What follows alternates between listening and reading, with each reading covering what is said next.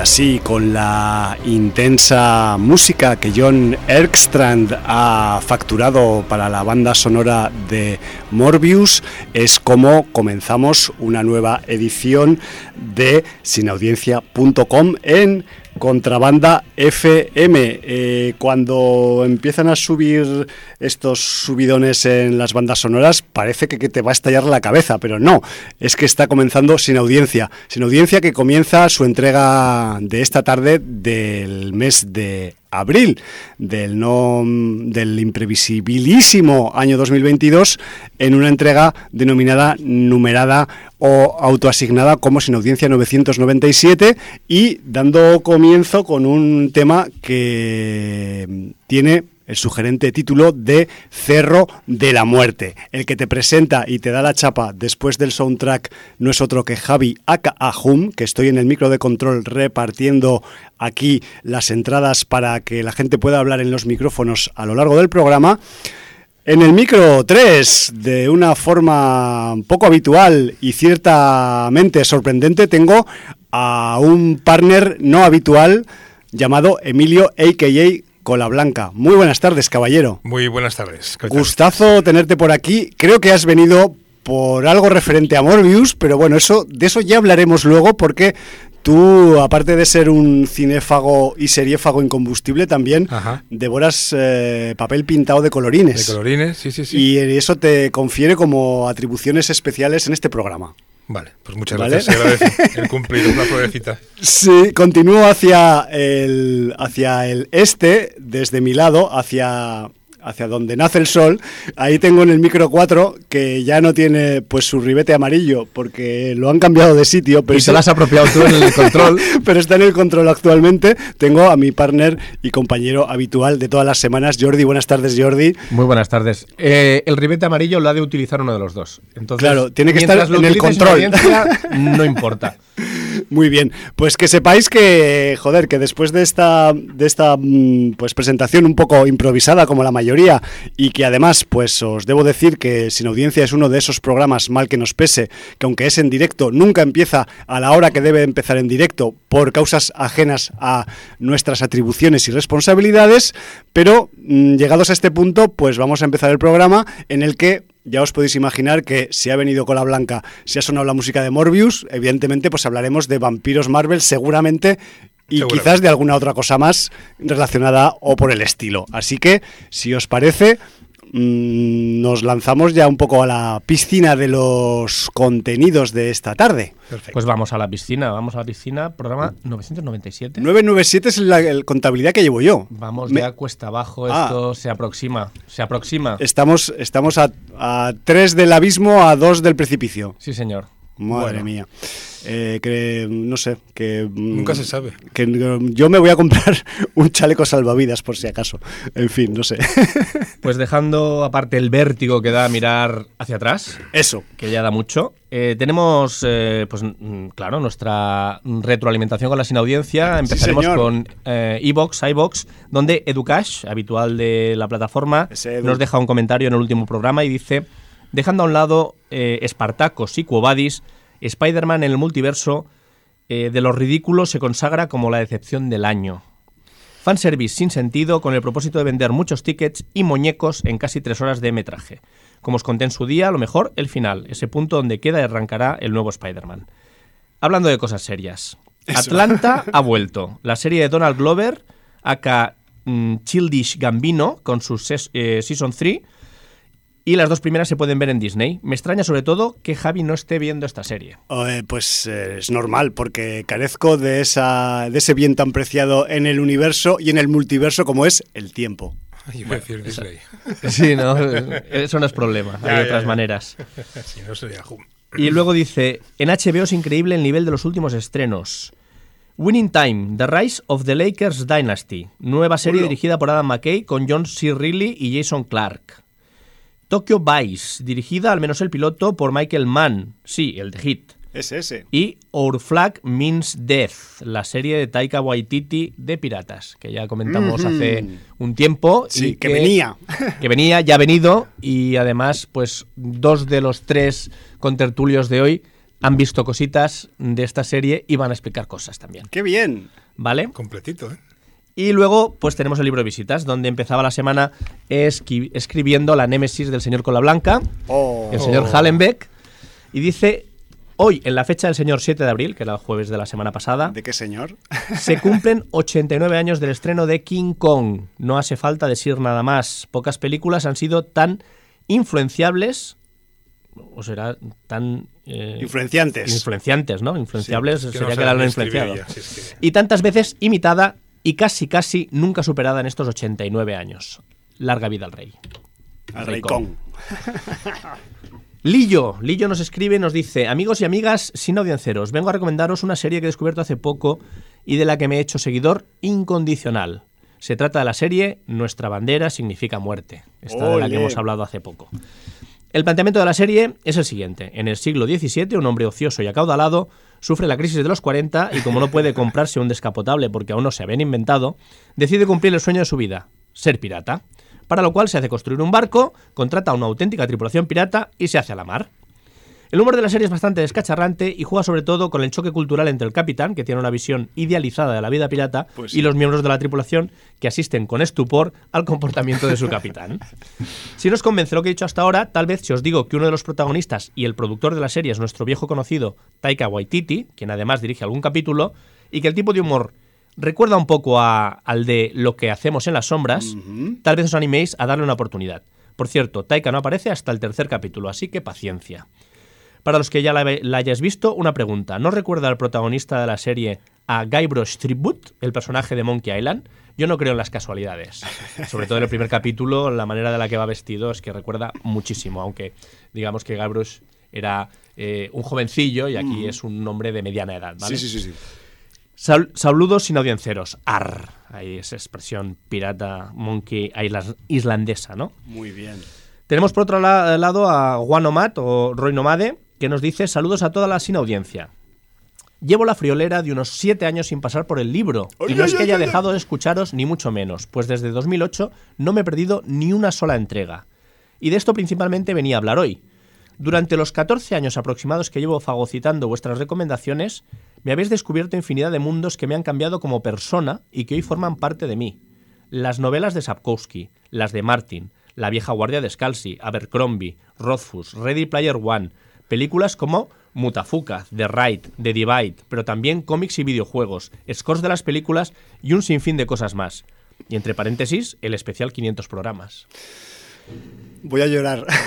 Sabiendo que el halago debilita, me limitaré a ofreceros mi profundo agradecimiento. Pocas cosas del yo de 2008 siguen formando parte de mi vida ahora, y vuestra compañía y vuestros conocimientos cinematográficos espero que me acompañen mientras vosotros lo hagáis posible. Prometo pasarme más a menudo a comentar, pero por hoy lo dejo aquí. Lo dicho, gracias por todo y un abrazo grande, familia. Pues Abrazaco, ¿no? mister.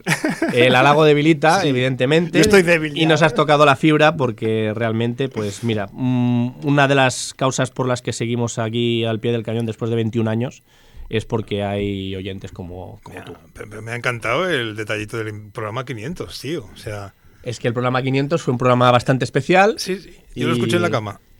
Solo, solo, ¿eh? Solo. Bueno, no, podías escucharlo Hombre, en solo compañía. quizás mejor, ¿no? Sin la audiencia no está contraindicado para escuchar en compañía. ya, ya, pero, hostia, 500 programas, madre mía. Sí, bueno, claro, pues casi 500 más ya. Sí, sí, 500 más 500. Y tenemos aquí a otro ilustre del libro de visitas, el señor Orlac. Buenas, queridas mías. Vengo a recomendaros dos ensayos literarios en formato de cómic que me han parecido deliciosos. Ambos del mismo autor, Edward Ross. Filmish y Gamish, historias gráficas del cine y del videojuego respectivamente. Los tengo en formato digital, pero tras la experiencia creo que deben caer en físico. Dicho queda. Hacedme caso, no seáis vagos, que no os arrepentiréis. Besos desde el estado de Massachusetts, tierra de brujas. ¡Qué Pues eso, cabrón! Filmish, de Edward Ross, dedicado al cine, historia gráfica, y Gamish, sobre el videojuego, también de Edward Ross, dedicado al mundo de los videojuegos. Apuntamos todo. Y, como no, siempre nuestro escritor semanal habitual, Chemix, que nos dice... Chemix. Saludos sin audiencers. Vista Monfol, suscribo las opiniones dadas en el programa. Es una montaña rusa de cientos de cosas que van pasando a toda hostia, donde el tiempo parece no importar y solo la espectacularidad de los efectos eh, es lo que importa. Le sobra metraje y excesos y le falta guion. La rebautizo como Moviefall. Está bien. Vaidar o Vidar de Vampire. Película noruega que cuenta las desventuras de un vampiro en la época actual. Sin ser una gran película, entretiene y tiene un humor negro bastante agudo y descarado. Solo 83 minutos y yo me lo pasé bien. Pues me la apunto porque Claro. sabes que el tema vampírico a mí me llama bastante. Comparado con Moonfall, es mucho más express. En el último programa se habló de que Sigataka para algunas personas era como una obra de teatro y no estoy de acuerdo, al igual que Casablanca. Que aunque hace mucho que no la veo, no tengo ese recuerdo. Ya, es que yo tampoco, son dos de mis películas favoritas, pero hay gente que dice eso, que están como teatralizadas, que a veces los escenarios se ven muy de cartón piedra, que parece más el escenario de, de De un un, teatro. teatro, que, no, que no una película con presupuesto, ¿no? Pero bueno, eh, poco está muy bien que no lo compartas Sí. porque... eh, yo, yo había oído que, que lo que querían eh, intentar plasmar en la pantalla era como si fueran decorados años 50. O sea, no, que fuera, o sea, no sé si la impresión es que sea un teatro, sino que lo que querían dar a... a, a- a- a ver, a- bueno, a crear entender, es, sí. es un, un ambiente muy años 50. O sea, que no sé si eso es teatro o no. No sé, a mí me parecen películas tan mágicas que, que solo los diálogos, la magia que hay entre los personajes y la historia te imbuye tanto y te mete tanto que, que- que- que importa poco si realmente ese mercado, ese zoco donde los alemanes disparan, eh, es- es- se ve claramente que es un plató o un estudio o, o te crees que es la calle. O sea, da igual.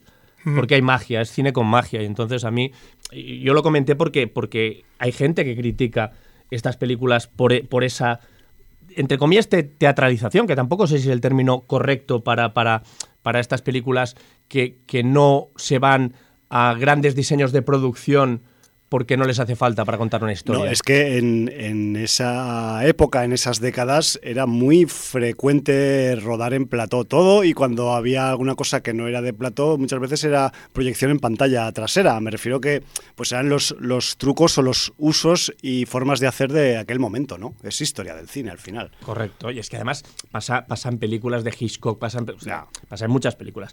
Pero en fin, eh, él lo dice porque eh, no tiene ese recuerdo de esas películas, pero ahora bien, acabo de ver una película llamada The Outfit, llamada en España El sastre de la mafia, Hostia, está bien. es una buena película donde todo pasa en un único escenario, una sastrería. Y esta te puede dar la sensación de obra de teatro, aquí todo es trabajo actoral, y el principal por parte de Mark Rylance, el que hacía una especie de Steve Jobs en Don't Look Up, ¿os acordáis, no? Sí. Por supuesto. Y, y es un crimen con intriga en un solo escenario con muy buen guion, muy recomendable. ¿Vale? O sea que mm, me tengo que apuntar Vidar de Vampire y me tengo que apuntar por otro lado esta, The Outfit. esta película The Outfit. The Outfit vendrá, si mi memoria no es un estrago, en una o dos semanas a estrenos en Españistán. A ver si no, si no la cambian de fecha. Y llegan los taiwaneses duro y a la con una película llamada The Sadness. Eh, película que yo vi en Molins, tengo pendiente de comentar, pero estaba esperando a ver si Javi mm, me conseguía verla para convertirla a pachas, porque es una película muy festivalera y muy bruta. Ahora, ahora veréis. Bueno, pues aquí tenemos a un virus llamado Alvin que vuelve a la gente extremadamente violenta. Y aflora en ellas los deseos más sádicos. La película es brutal y me sorprendió que estos taiwaneses no se corten un pelo. Sustancia por doquier, excesos y eh, por el momento la película más impactan- impactante del año en este aspecto. A los que les gustó la escena del autobús en la última de la matanza de Texas van a disfrutar en una escena en un tren. Recomendadísima.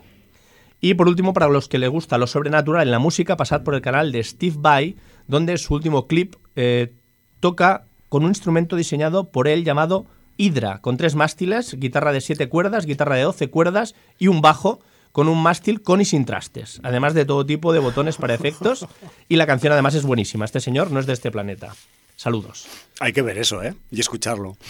Bueno, el, el señor Joe Satriani hizo un disco que se llamaba Not of This Earth, pues a lo mejor se refería a su alumno, Steve Vai, que recordemos que el señor eh, Satriani fue maestro de, de Steve Vai, eh, fue maestro también de guitarra de, de Kirk Hammett de Metallica, es, es un tipo que ha sido maestro de muchos guitarristas. Maestro de maestros. Y, y algunos pues han, han sobresalido de manera brutal. ¿De la portada de Silver Surfer es, es de él? No. Sí, sí, sí. sí. ¿De qué- de De, Satriani. de Satriani. ¿De ese mismo LP o es otro? El Not of the, of This Earth es el primero y el, el de la portada de Silver Surfer. de Silver Surfer se llama Surfing with the Alien, Ah, que es el primer, el primer eh, estuve en Canadá y, estaba buscando sobre todo CDs de AOR, porque además er- era el CD incipiente en España, pero en Canadá ya había bastantes CDs y me fui a bastantes tiendas de segunda mano Mm. y yo buscaba pues hard rock y AOR y pues sobre todo porque allí AOR canadiense y AOR americano pues había bastante y entonces me recomendaron a Joe Satriani. El chico de la tienda me dice, esto es instrumental de guitarra, pero vale la pena, te, te va a encantar. Y entonces eh, lo, lo traje yo a España, debió ser la primera copia que llegaba del, del Surfing with the Alien en CD a El cómic España. de la ORB llegó a España de la mano. Y, y a partir de ahí conseguí el North of this Earth, que lo tengo en vinilo, Ajá. por cierto, y más duro, más experimental. Eh, a mí el Surfing with the Alien de, de Satriani me parece una obra maestra, o sea, es brutal, brutal. Luego tiene otros muy buenos discos, The Extremis me gusta mucho, pero eh, el Surfing me parece obra maestra, sin duda. Tomamos nota de todo. Bueno, Yes. O sea, ya sabemos cómo empezó el- el- la historia de... De la obra en España. No, de Satriani en el Top Manta en España. No, no hice copia. Bueno, no, perdón. de- estoy mintiendo porque... No, no, hombre, que no hace falta está mintiendo porque no, seguro porque- que hizo copia de casete en me casete para el hermano. Yo, yo estuve en un grupo de, de- Ah. de heavy y, y el guitarrista del grupo le, le tuve que hacer una copia de- Hombre, por del, favor. del Surfing Cop- with the Alien porque es que flipó. en Era una copia colores. privada sin ánimo de lucro. Perdón, No, perdón. absolutamente. Que, que es que me has dejado ahora. Que tú, que tú estuviste en un grupo de heavy. Nunca te lo había dicho. Ha, son- ha sonado algún tema en Sin Audiencia. En ¿Qué? un Sin Audiencia Pretérito ha ha sonado algún Tenéis tema que buscar en el los que yo cantaba. Ah, encima vocalista. Sí, sí, sí. ¿Qué Sí, dices? porque no tengo talento para cantar, pero mucho menos para tocar cualquier instrumento, entonces era cantante. ¿Qué dices? Sí, José. Hola. No, ostras. Vale, vale. ¿Y cómo Bueno, pero, eh, Vale, vale, no, no. ya- Era joven, tenía 20 años. Ya, sí. ya matamos se el lanzaba a la- tema. a Matamos, las matamos el piscinas. tema, lo matamos. Pero ¿Y cómo os llamabais? ¿Eso hacíais llamar? Eh, en una primera e- época, Avalon, con V, Ah. como el reino de Avalon, de, la canción de Avalon. Artúrico, sí. Y luego Histeria, con Y, eh, pues influenciados por ese grandísimo disco de los Dave Leppard. Claro. Y como Histeria llegamos a tocar en el Rock de la Sorra de Badalona, en las eh, fiestas eh, de Santa Coloma ante Ole, ole, miles de personas. ¿Puedo, puedo hacer una última pregunta? Ya me voy, ya Sí. me echas. Ya vas pelo largo, obviamente, ¿no? O sea, melenudo o no. Mm, ¿O eras... me dej- es muy curioso porque por el trabajo no podía llevar pelo Ah, largo. Hostia. Vale, Pero luego, cuando ya dejé el grupo y cuando dejé el trabajo, mm, por aquello de... Por joder. te- por joder, me Me dejé el pelo gusto. largo dos o tres años y Sí. luego, eh, cuando me lo tuve que cortar porque volví a trabajar y no podía llevar el pelo largo, es muy curioso porque mi madre me hizo una coleta, me cortó el pelo y lo tiene guardado. Tiene mi coleta guardada envuelta en papel periódico porque dice que así se conserva el pelo. Como los toreros, y claro. tiene mi mata de pelo guardada, no sé si la tendrá, en un armario lo tenía. Ese es un fetiche, tío. Pues sí, lo tiene ahí. O sea que... Joder, pelo de Jordi, tío. Sí, Eso hay sí, que el pelo de la melena de Jordi. Ahora que tengo menos en la cabeza, pues está por ahí tirado. Consigue un poco y un día hacemos aquí una, una juerga. Hacemos... Sí, no, lo, lo único que se me ocurre es para hacer eh, cosas de vudú y de magia negra, con lo cual no, no, voy a, no voy a probar. Una clonación, pero no sé si es posible porque, clonación. porque tiene ARN solamente el pelo, que es una proteína. no- Mira, no sé- mira ahí no sé cómo ha salido. genético, pero bueno. Pero tú no eras geólogo. Bueno, yo, yo soy científico Eres en general. científico en general, ¿no? Te Científico de la interesa vida. todo. Hostia, estamos haciendo un sin audiencia de música, de... No, no. Yo, yo estoy dejando que De biología. fluyáis. Fluir, ¿Para qué me malditos, fluir. Bueno, Sí, pero esto es sin audiencia. Nunca se sabe de qué vamos a hablar. bueno, Pues eh, nada más, ya con esto terminamos, fíjate lo Sí. que ha dado de sí hoy la No, colaboración sin audiencera. Nos vamos con una lista de deberes que, Hostia, que sí, no- sí, nos sí, duran hasta junio ya, al final. entre Ducas, Chemix, nos, nos ponen las Vaya, pilas rápido. Orlac, que ha hecho las dos recomendaciones de, de novelas gráficas, porque aquí... bueno. Semana que- Santa, tío. Tienes tiempo de sobra para... Tenéis dos Sí, días de sí, fiesta sí, extra. Eso te iba a decir. sí, sí. Seguro. Bueno, pues ahora igual vamos a los estrenos y pasamos rápidamente porque no hemos Sí. visto quizás ninguno. No, porque además eh, todos los estrenos ya mm, se han estrenado hoy.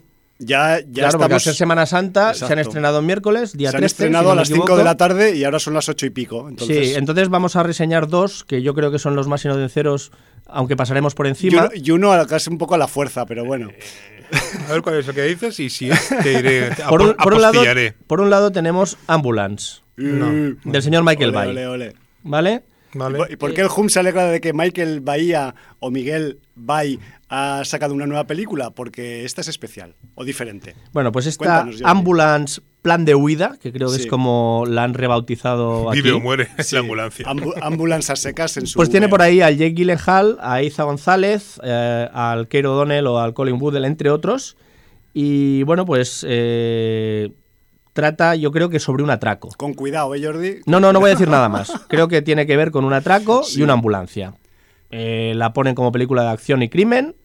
Eh, 136 minutos. Estas cosas que ya sabemos que ya parece que los largometrajes de 90 minutos han desaparecido. Ahora que no pasa de dos horas, tonto el que lo lea, pues es lo que hay. Sí, sí, sí. Eh, ¿Por qué te congratulaba lo de Ambulance? Pues eh, primero porque es, es un perfil de película que no corresponde al registro estándar de Michael Bay y eh, por, el, por el tipo de sinopsis, por el tipo de eh, poca publicidad que le están haciendo a pesar de ser una peli de Michael Bay y porque eh, es una intuición mía, Ah. pues creo que, eh, no sé si os acordáis de una película un tanto dispar de Miguel Bahía titulada Pain and Gain. Sí, señor. Do- Sí, aquí titulada Dolor, Dolor y Dinero. con la amigo Roca. Marky Mark, ¿no? Y la- Exacto. y la Roca, ¿no? y con La Roca, Mm. que se comentó casualmente en un ya pretérito, muy pretérito sin audiencia, 546. Madre mía, por favor. Pues eh, a mí esta ambulance, sin haberla visto, mm, me llama que puede ser algo no igual, pero sí en ese rango de registro de Michael Bay, diferente a sus pelis extra multicomerciales. ¿No puedes recordar un poquito a aquella que vimos hace poco de Statham también sobre carro- eh, coches blindados, furgonetas blindadas? Pues, pues, pues, pues, ¿por ¿Cómo qué se llamaba no? aquella película? Eh, Eh. Wrath of Man. Wrath of Man. sí, la señor. ira del hombre o Sí, una cosa eh, así. Despierta la furia, ¿no? La pusieron Sí, aquí es que aquí les así. cambian el título y a mí ya es- tengo poca memoria para Sí. acordarme de un título, pues para acordarme de Sí, dos. que además era de Guy Ritchie. Exacto. Bueno, no sé, mm, no quiero comparar ahora a Michael Bay con Guy Ritchie, ni mucho menos. Hombre, Pain and Gain está muy bien. Sí, por eso te digo. Vamos a darle un voto de confianza al señor Bay. Al menos hasta que alguien nos diga, no, es como la de los Transformers. Vale. Entonces, mal, ¿no? La ambulancia se convierte en un Transformer, vale. Pues entonces nos hemos equivocado Hostia, y ¿te hemos, imaginas que has en la manga? yo qué sé, aquí pues lo único que habrá pasado es que habremos malgastado unos minutos de programa tenemos en Miguel Bahía. tenemos aquí a Ambulance Prime. Dios mío. Este Pa- para vender quecos, ¿no? Bueno, en cualquier caso, a mí me despierta la curiosidad. Sí, sí, Ambulance. A mí también. Y luego, ¿esta es la que decías tú? A ver, La ¿cuál siguiente, a ver, a ver. Eh, una película de comedia, acción y aventura. Esa, esa, esa. Sí, Vale. La ciudad perdida. Esa, esa. eh, que Esa. Está están de directores Adam Nee y Aaron Nee. Los que hermanos supongo que Nee. son hermanos, Nee. los hermanos Nee. Los caballeros de Ni. Ni. Sí, los Ah. caballeros que hacen Ñi, Ñi. Vale. que les tenías que llevar una almáciga. Uh, la mágica. Dios. Pues tenemos a Sandra Bullock y a Channing Tatum. Vamos, dos, dos cracks. Por ahí sale también el señor Daniel Radcliffe Sí. y es más crack sale todavía. el Espera, señor Brad Pitt. Espera, espera. ¿Brad Eso, en teoría, en la película Es es, un es, spoiler. un spoiler. Ya, de ya, Bueno, a mí si me ponen reparto y me No, ponen no, los sí, cuatro sí. primeros nombres. Rey Lagarto, parte y reparto, perfecto. pero, pero, pero que sepas que en el tráiler, ahí viene mi queja, mi amarga queja, que dura casi tres minutos el tráiler. Te lo cuentan te todo. explica todo. Ya. Y te sale ya Brad Pitt y Daniel Radcliffe. Te salen todos. entonces en que no estoy haciendo no, ningún no, no, spoiler, no, coño, si yo- lo ponen yo- en el- Nadie te ha dicho que tú hagas Vale. spoiler. Te estoy diciendo que el, el tráiler en sí hace un spoiler del copón, te desvela quién es el, el- la, la- la- la- la- la antítesis, el enemigo, el malo a batir, Sí. que es uno de que has dicho tú antes, que no te digo cuál es. Uno de esos. Uno de esos. Y luego sale el golpe de efecto de la película, porque mm, ella es una escritora de, de novela romántica Sí. y de aventuras, y tiene un personaje. Y, y ese personaje eh, es ficticio, es un ficticio de Indiana Jones, ¿no? Muy guaperas, en plan. El cachas, El cachas con el función. pelo largo y tal y que cual. Y, y creo que el, el Channing Tatum es el que. eh, El es- que promociona promociona la, imagen de la esa- de la novela, Exacto. o algo así. Vale, pues en el trailer te sale el, el- el otro, el tercero en discordia y rompe cualquier em, sorpresa de guion que, que tengas en ese momento. Porque aparece. Es terrible, Sí, tío. sí, es horrible. Muy mal. Esa es mi queja. Bueno, Que por cierto, estábamos Me desa- voy. estaba desayunando con mi hermano y entonces vimos, porque eh, pasando mm, por la calle Cerdeña, que baja Ajá. por la Sala Familia, baja un autobús de esos turísticos que lo han vinilado completamente de esta película. Ah, Y entonces salen en muy grande Sandra Bullock y Channing Tatum. Y entonces, mm, pues estábamos en una terracita desayunando al lado del autobús y, y dice mi hermano, ostras, ¿cómo está todavía la Sandra Bullock, no? Porque ya debe tener una edad. Dijo él, ¿no? Viendo, digo, hombre, habrá Photoshop y tal, Claro. porque claro, se veía una, una Sandra Bullock a nuestro lado de 4 metros y se la veía más lisa. La que- Sandra Bullock de 50 pies. Sí, parecía, parecía la estatua de la libertad, un Sí, cutis sí, sí, perfecto y tal. Y por curiosidad, miré qué edad tiene Sandra Bullock. Bueno, ¿Cuál- pues- ¿Cuántos diríais que tiene Sandra Pues yo Bullock? tengo 24, eh, tú tienes- Vamos mal, ¿eh? No, no, tiene... Yo creo que tiene como Marisa Tomei. No, tiene Hostia, 48. me has matado, tío. Tiene 48, Eh, 48. ¿Qué edad le echas a tomar y a Tommy? No me jodas. Yo 48. 48 es Sandra Bullock, vale.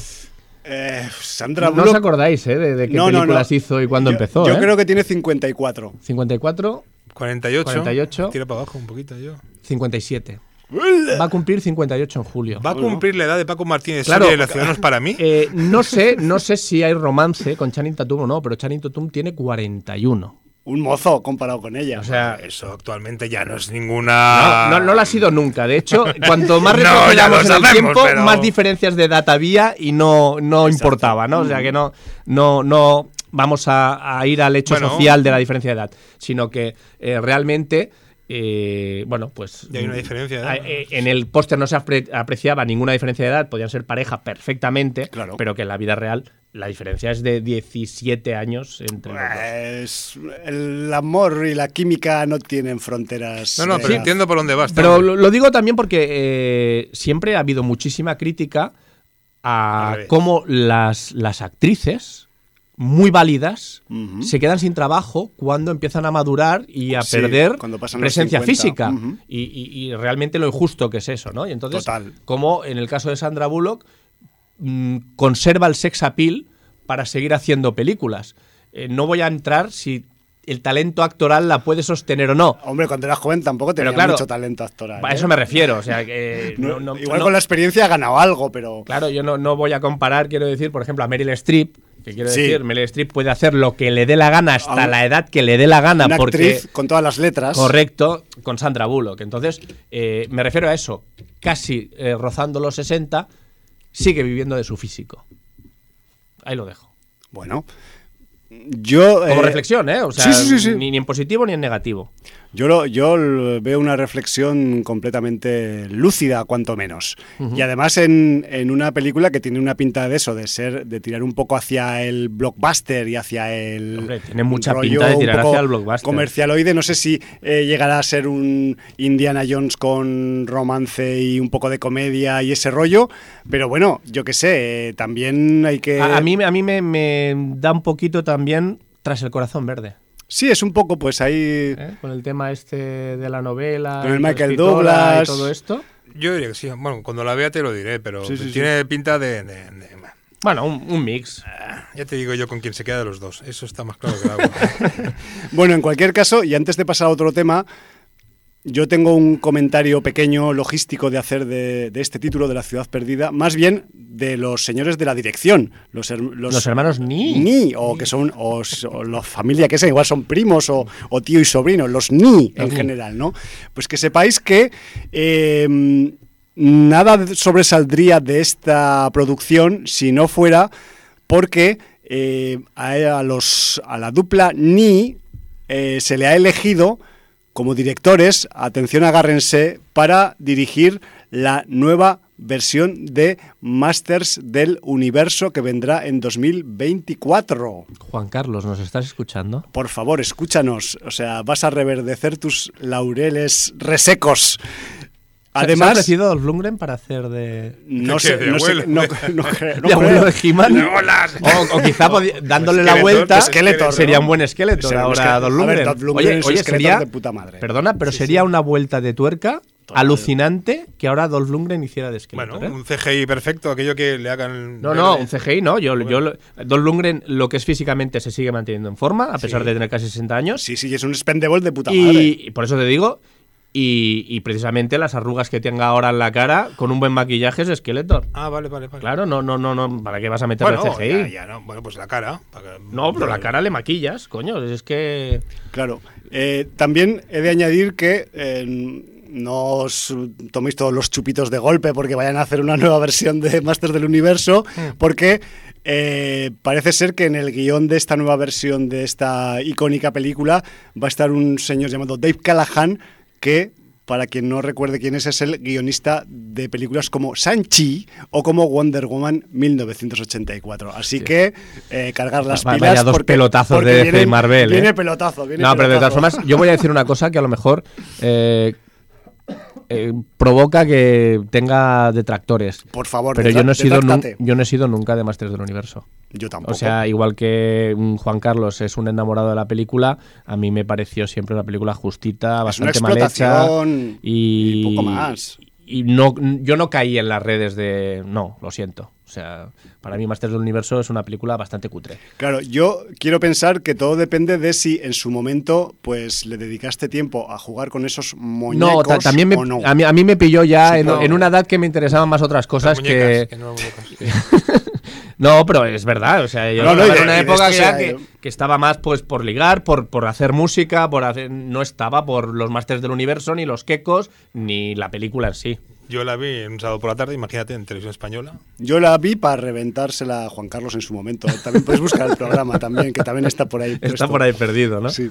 Simplemente. Y además, recordar que era una producción de la Canon, o sea que me refiero Sí, que ¿qué no, podéis claro, o esperar sea de una producción de la Canon era- adap- adaptando a unos juguetes en un argumento. Pues esperaos lo mejor del universo, por favor, Masters del universo, peliculón. Pues ya está. Pues ya está. ¿No le Eh, llevó a ruina esta película o casi? No lo sé, ¿Por qué ruina- no Escucha historias de este tipo de. Bueno, pero es que los, los de la Canon, los hermanos israelíes, estos estaban al borde de la ruina en cada producción porque eran unos pichas bravas, por decirlo así rápido y mal.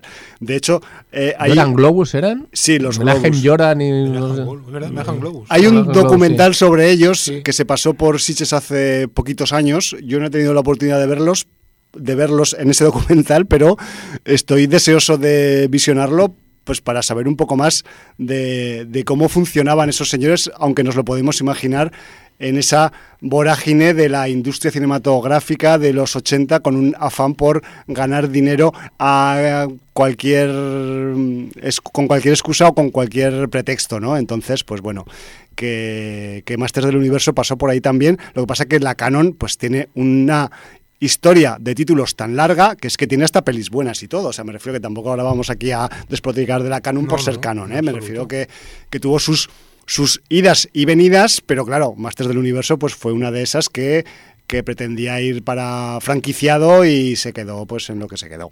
Yo, yo recuerdo cómo lo petaron, por ejemplo, con Delta Force, Por ejemplo, sin ir más lejos. Sí, sí, sí. No, hay muchos casos. De hecho, pues si te pones a mirar la filmografía canon, vas a flipar porque hay películas que mm, no pe- habrías pensado nunca que, s- que eran, de la canon. Bueno, si no fuera porque salía ahí Joran Golan Productions Sí. y Canon ahí con la C. o en su momento cuando la viste, pues igual no te fijaste No te en el logo ¿no? o, lo, sal- o lo saltaste con el fast forward del, del vídeo reproductor, ¿no? Porque muchas de estas iban a vídeo directas. Aquel inicio de un señor en taparrabos con un gong. ¿Ese era de Merejan Golam? ¿O cu- cu- ¿No te acuerdas ese inicio de película? Sí, pero no, eso era Legendary Pictures, ¿no? Creo que era más No antiguo, acuerdo, no lo no sé, no, sé, ahora no recuerdo. Me sonaba eso. Sí, el, el tipo que le pegaba el gong. Si Bueno, tuviéramos una conexión a internet lo miraríamos. Si eres un, un jale que mismo te diría, hombre, por Dios, Sí, eso, no. era. De hecho, Eso seguro sí. que está en el chat escribiendo mamones. Mamones. no- Ah. Está con su disco duro ahí. Ah, no, Semana Santa, que no, no, que no está con nosotros. No, no, no. Eh, no está co- eh, No, no, está con el paso de. Naza- es, un- es nazareno él. Lleva. No cuente sus intimidades cuando no está él, No, no, es favor. mentira, es mentira. Bueno, pues. eh, Llegados a este punto, cerramos los a esto- estrenos. Sí, cerramos estrenos. Mm, ¿Hay algo de agenda? Porque si no, voy a hacer una, es- una presentación un poco especial. No, yo no tengo agenda. Quizás para la semana que viene quizás tenga agenda. Ya veremos a ver. Pues bueno, pues, Tírale. eh, la presentación especial es que yo aquí tengo mm, dos personas que han sido testigos de la última producción de Marvel, dirigida por Daniel Espinosa, eh, llamada Morbius. Uno de ellos eh, ha sido tan inconsciente que fue a verla en su estreno, además el día de su cumpleaños, regalo de su hija. Y luego ha repetido, esta vez en la sala 4DX, eh, para verla, como llamamos nosotros, para verla con feria. Ay, ay. ¿eh? Para verla rollo Portaventura. Rollo Dragón Khan. Regalo de mi Jordi. Y luego, por otro lado, también regalo de cumple, el mismo que tu hija, ¿qué te parece? Manda huevos. Mola, mola.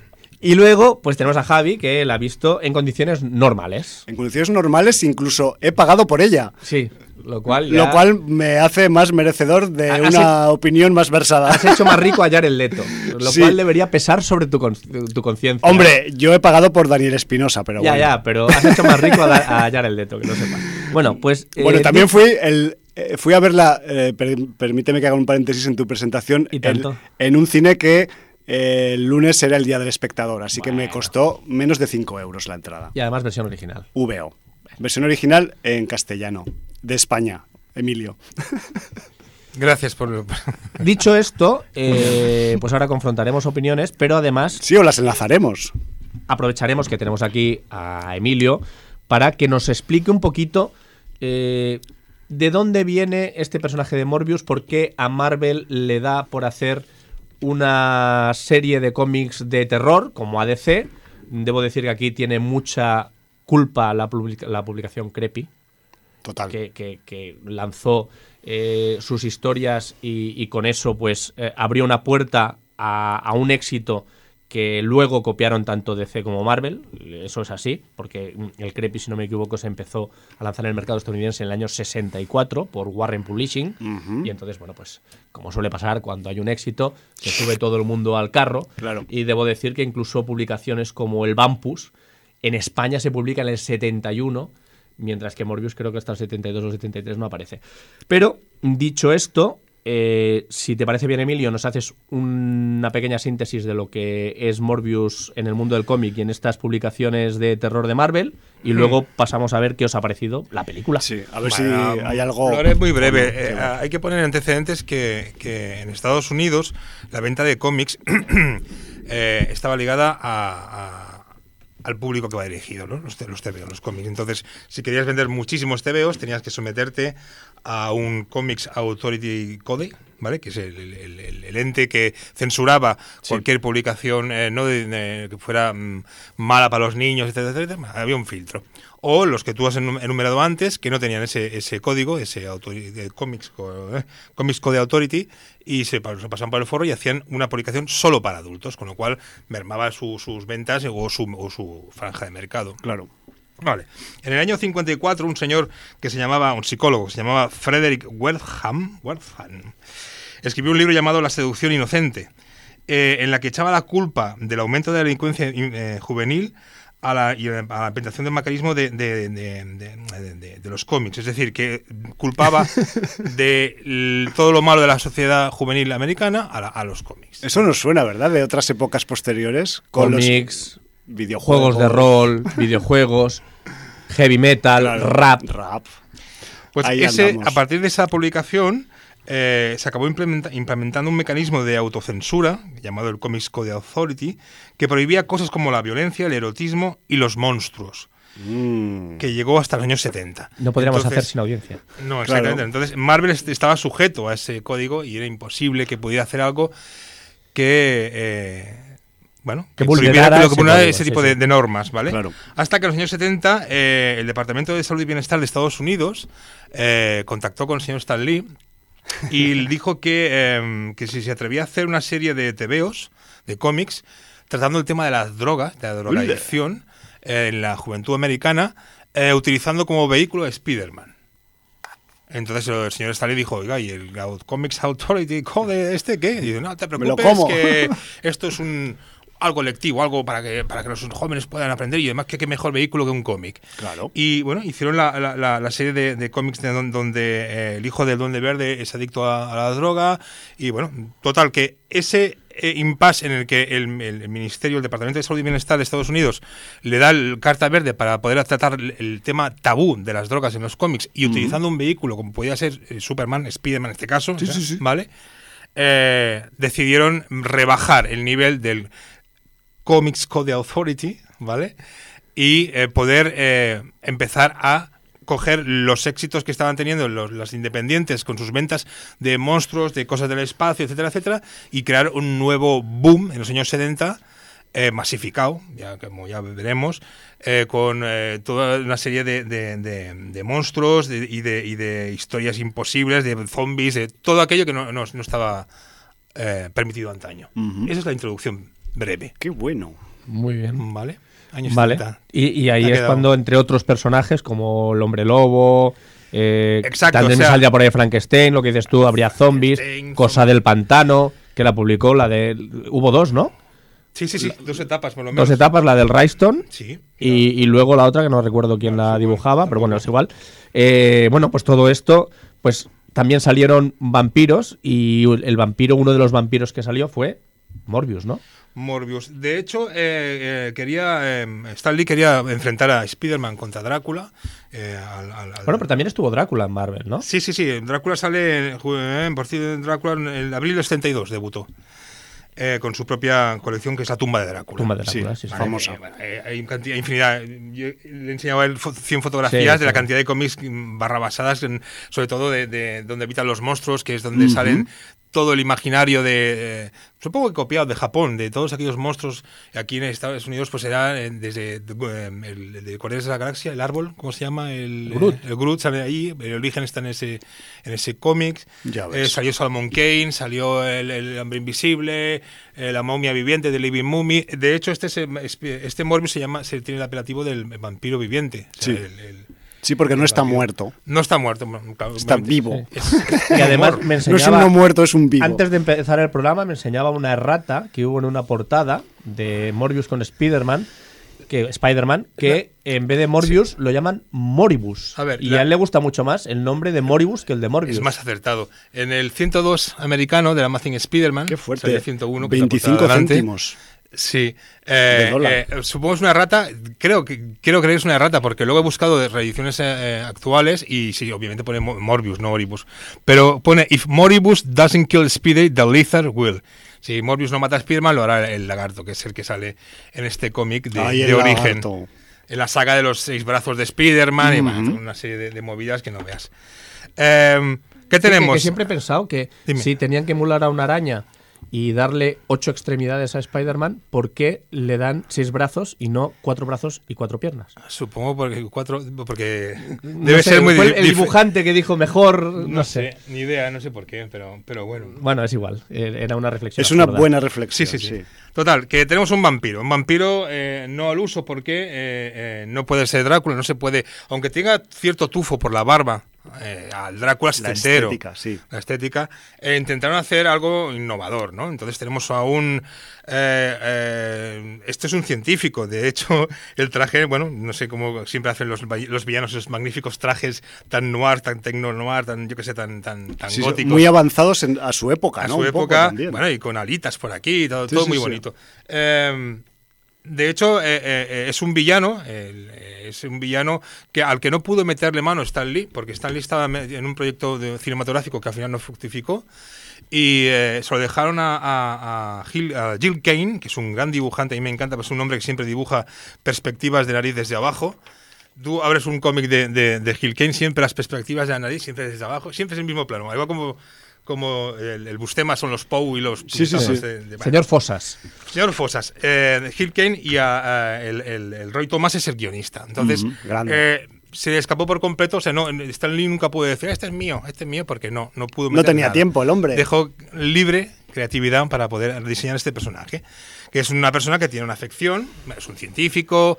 El- el- la Una- película que hemos visto, eh, se, bueno, sacan varias cosas de la manga actualizadas, pero bueno, es un científico que tiene una enfermedad Sanguínea, eh, ¿no? sanguínea y, y cree que, que, bueno, y- y experimenta con murciélagos y como esto es un mundo Marvel, pues eh, esa experimentación es fallida y lo que le otorga es una serie de atributos y de, y de, y de cualidades vampíricas muy locas. En este caso eh, tiene que beber sangre para poder subsistir. El sol lo tolera Así, así. así así, pero no es, no es, no es un vampiro al uso, ¿no? Claro. Entonces, eh, te digo, es, el principio es un villano, simplemente para dos números de, de Spider-Man, luego desaparece, aunque luego ya le dan su propia serie americana, eh, para luego convertirlo en, en héroe. O sea, forma, deja de ser villano para ser héroe. Entonces, entonces, ese paso, ese impasse de vi- villano a héroe, es decidir cómo te alimentas Claro. si te alimentas de inocentes, eres un villano. Si el momento que decides que mi forma de alimentación es decidir a quién me como, Ya. eh, según mi, mi, mi- mi juicio y mi baremo de si es bueno o malo. Rollo Dexter, ¿no? Exacto. Un poco. Es lo que he comentábamos dicho, antes del programa, Pues sí. entonces de ahí ya se convierte en este antihéroe, que no, Sí, sí, no- sí. no es un héroe, que es Morbius. ¿Y cuánto tiempo pasa en esta transformación? ¿O fue casi inmediato en los cómics? Me refiero de ser un villano. Pues fue casi inmediata porque fue tal la- el, el- el- lo- el aclamo del público, o sea, fue Ujú. tal el éxito que tuvo en esta aparición que enseguida le dieron una serie regular eh, propia. Guay, eso es que fue bien. Sí, sí. Bueno, sí, un sí. poco, un poco lo que pasó en su día con Lobezno. Exacto. Lobezno empezó Claro. de villano, pero Sí, duró sí, sí. poco porque el, el público lo aclamó de tal manera que rápidamente lo reconvirtieron. De hecho, eh, es como lo que pasa ahora con el MCU, ¿no? Si tienes un nexo eh, en el MCU, en los cómics, que tiene a Spider-Man, que tienes al Lagarto, que, eh, que incluso en los Marvel Team Up él también lucha contra la, eh, la antorcha humana, o sea, es decir, eh, es, el- interesaba que fuera el nexo para introducir las historias de terror y toda la otra gama que se hizo de, de TVOs de terror y de fantasía, eh, con el, el MCU. Y Drácula era. Drácula ha sido recurrente. en- Drácula ha salido hasta en la patrulla X, ha salido, pero. Y Frankenstein, pero. eh, eso, este antihéroe es el, el- es el, justiciero. Es como el motorista fantasma. El motorista fantasma no mata, pero lo que hace es que, según su criterio, te hace la mirada de penitencia y te, te- te mata, digamos, en vida, te deja. Porque él juzga que tú tienes tus pecados, según. Sí, sí, no, sí. de hecho, él no juzga, sino que te hace la mirada de penitencia. Y si la mirada de penitencia considera que tú eres malo, pues has bebido Oli, has, has bebido Oli. Total, eh, en los años 90, saltamos a los 90, en los años 70, un boom brutal del terror, éxito brutal, eh, miles, miles y miles de, de- de números y de, y de y de títulos distintos, cada, cada, cada cual más loco. Eh, llegamos a los magníficos 90. En los magníficos 90 aparece un Morbius muy eh, un reboot de, de Morbius, es Sí. decir, le quitamos la barba, ya no es un señor mayor que no tiene nariz, porque claro, eso es un atri- uno de los atributos que tiene este hombre en los Ajá. 70 es que es lo más vampírico, lo más murciélago Claro, posible. es que Sí. el Morbius yo veo que es un vampiro muy del murciélago, muy del murciélago vampiro y entonces Claro. se ven los rasgos físicos de, de que no tiene casi nariz, tiene un hocico Sin prácticamente. cartílago, y, sí. y entonces eh, sí, era, era muy bestializado para diferenciarlo de Drácula, precisamente. Exacto. Y en los 90, de, de la mano de Ron Mag- eh, Wagner y Mark White, eh, hicieron eh, un reboot de este personaje, ya intrincando, abriendo el Marvel Edge, abri- abriendo el, el- el universo más oscuro de Marvel, introduciendo a los hijos de la medianoche, a Blade, que ya había, era setentero Blade, pero bueno, re- haciendo un reboot, rejuntándolos todos, creando un, eh, una némesis común de todos, que es Lilith Sí. y sus demonios. Eh, y bueno, la imagen de este vampiro es muy eh, a lo Matrix, llamo yo, porque es todo cuero, hebillas, muy en un cruce entre el cuervo de, del, del Ovar. Eh, también es muy. Esa, esa amargura que lleva, porque no, puede, no se puede curar, obviamente, y Sí. necesita beber la sangre. Entonces, Super emo. es súper, exacto. Sería Bueno, una- los 90, los es 90. que ya, ya le pega, o sea, sí. ¿eh? los 90. Y luego, bueno, ma- luego más tarde, eh, pues se han hecho un- una, una- un limpiado, un- una limpieza de, de cara más parecida a la que hemos visto en la película. Que ya es, bueno, es un híbrido entre estos dos. Entre Ya, ya, el emo y el setentero de Drácula. Y llega 2022 y estrenan la película con retraso. Porque de eso también vamos a hablar, en parte, cuando empecemos a hablar de la película. Y nada, tiene que ver con una persiana, el retraso. No, no, no, no. Es, tiene que ver con una con un bichín chiquitín que provoca una pandemia. Simplemente Sí, por pero eso. al- algo, incluso ya mm, con la pandemia, no vamos a decir vencida porque nunca se sabe, que mañana igual nos confinan a los dos otra vez, pero ya con una fecha de estreno eh, para la película y con la pandemia ya de bajada, la fecha de estreno se vuelve a posponer. Sí, sí, sí. No O sea, ha tenido que, unas cuantas. Eh, eh, yo creo que también Morbius ha tenido problemas de pases previos, no acabar de mm, cuajar, no acabar de agradar, cositas. Pero ha- yo, ha habido, ¿eh? sí, aparte de eso, también ese, el, el- el facto, la consecuencia de ese retraso continuo eh, tiene que ver también con el argumento. Y eso hace también que el argumento Estaba la gente hasta los Ti- mismos de los murciélagos. ¿no? tilile, tilile, tilile demasiado en algunos momentos y en algunos pasajes de la película digas, ¿por qué pasa esto si yo esto lo vi algo parecido en No Way Home? Por decir algo, ¿vale? O sea que me refiero que em, vamos a meternos en la peli y lo explicamos con un poco más de detenimiento, si os parece, ¿no? Pues venga. En, en el Morbius, estrenado en 2022, con Daniel Espinosa a la, a la mm, dirección, Pues tenemos lo primero, vamos a posicionar la película, una coproducción entre Columbia Pictures, que es Sony, una de las divisiones de Sony, con Marvel Disney. O sea, es una coproducción, no es del, del MCU, sino que es una mm, coproducción, una colaboración del de, MCU con algo que ellos consideran externo. ¿Vale? Sí, es aquello de bueno. vamos a meter la patita y si luego lo utilizamos bien y si no también. A ver, ya lo, ya lo iremos comentando, pero ese es, es la um, tercera película que surge de esta colaboración Columbia Marvel Disney, ¿vale? Ya os podéis imaginar con un poco de memoria cuáles son las otras dos.